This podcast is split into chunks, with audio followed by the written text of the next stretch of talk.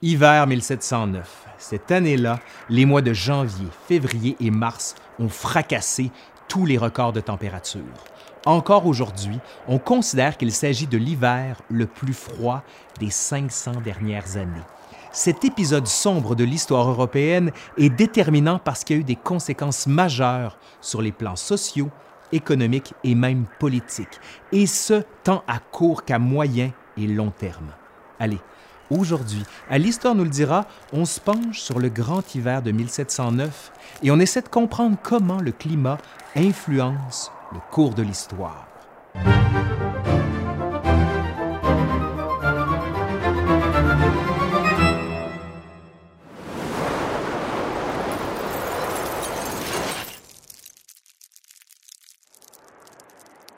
Tout commence dans la nuit du 5 au 6 janvier, quand les températures chutent dramatiquement. On enregistre moins 10 degrés à Londres et jusqu'à moins 15 degrés dans certaines régions du continent. C'est notamment le cas à Paris où le froid glacial s'implante pendant 11 jours de suite. On observe un certain redout à la fin janvier et au début de février. Mais un second gel commence bientôt qui est encore pire que le premier et s'installe pour plusieurs semaines. Le continent entier est affecté. La Tamise, à Londres, ainsi que les canaux d'Amsterdam sont pris par les glaces. La Baltique fige pendant près de quatre mois, permettant aux voyageurs de la traverser à pied depuis le Danemark pour rejoindre la Suède ou la Norvège. Même les eaux de Venise gèlent. Les habitants de la lagune troquent leurs gondoles pour des patins à glace. Dans certaines zones de la France, les températures descendent en février et en mars sous la barre des 20 degrés. Le pays enregistre également des chutes de neige sans précédent. C'est le genre de froid hivernal auquel certaines régions nordiques sont habituées. Mais c'est tout un choc pour les Français de l'époque on peut juger de la gravité de la situation à la lecture des écrits de Saint-Simon, homme de lettres domicilié à la cour de Versailles, qui observe avec désarroi que même les vins des caves du roi gèlent et deviennent impropres à la consommation.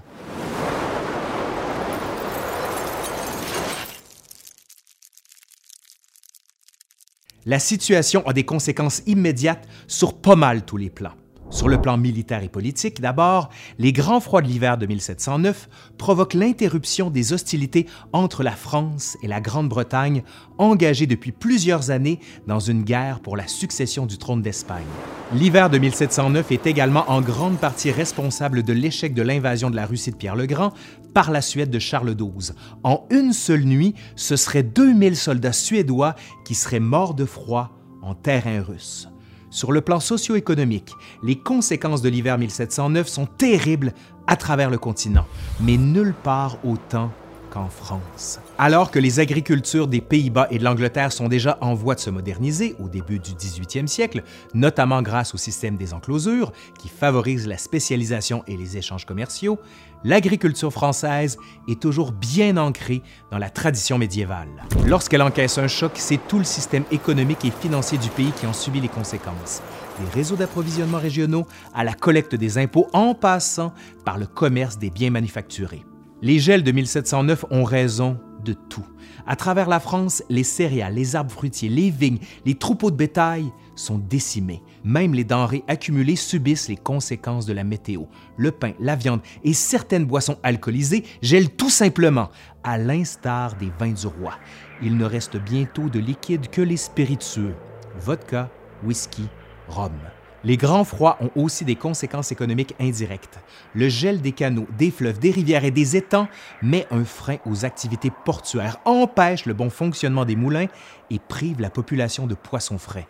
Les chutes de neige et la formation de plaques de glace freinent de plus les déplacements interrégionaux et donc le commerce intérieur, si bien que plusieurs villes et villages se trouvent coupés pendant plusieurs semaines, voire des mois, de leur réseau d'approvisionnement. Pour éviter que les disettes régionalisées se transforment en famine généralisée, Louis XIV organise, tant qu'il le peut, un service de ravitaillement.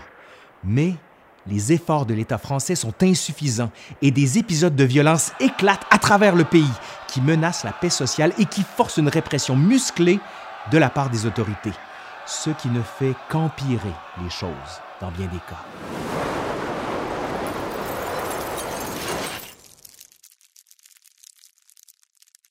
Outre ses conséquences politiques et économiques, l'hiver de 1709 a des conséquences démographiques désastreuses.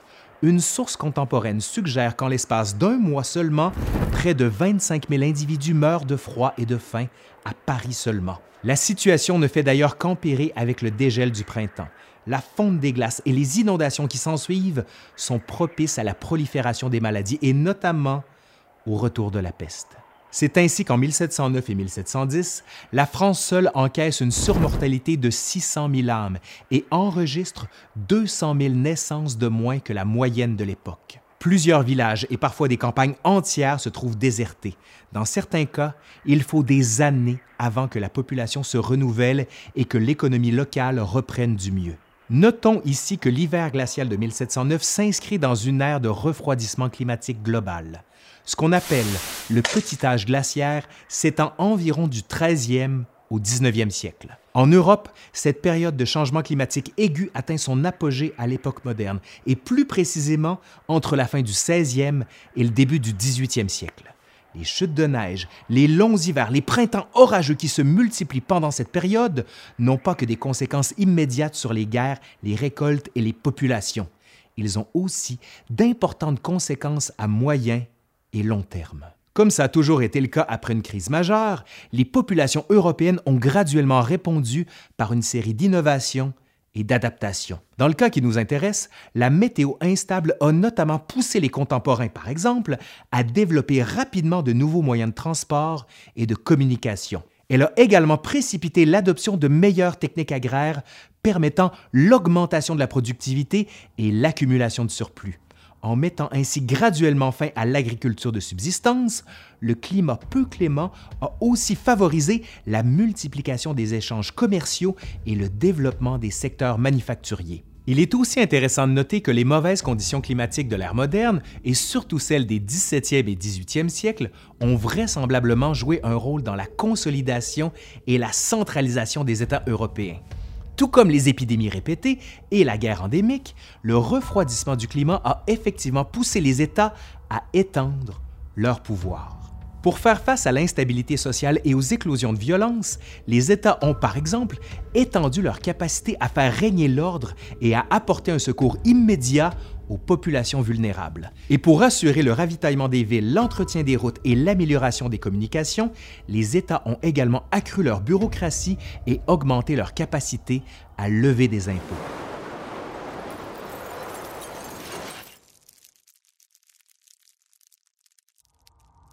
Tous ces changements, qui plus est, ont aidé à paver la voie à l'avènement de la révolution industrielle des 18e et 19e siècles, avec les conséquences environnementales que l'on connaît. Les changements climatiques de l'ère moderne ont ainsi fort probablement favorisé le genre d'activités humaines qui ont contribué au cours des derniers siècles au changement climatique de notre époque et plus particulièrement au réchauffement général de la planète. Ironie quand tu nous tiens. Ouais. Allez, c'est fini pour aujourd'hui. Merci à Catherine Tourangeau qui a collaboré à cette vidéo. J'espère que ça vous a plu. Si c'est le cas, vous savez quoi faire. Un pouce par en l'air, vous vous abonnez, vous appuyez sur la petite cloche pour savoir quand il y a des nouvelles vidéos et bien sûr, vous partagez largement. Je suis Laurent Turcot de l'Histoire nous le dira et je vous dis à la prochaine. Allez, salut, bye!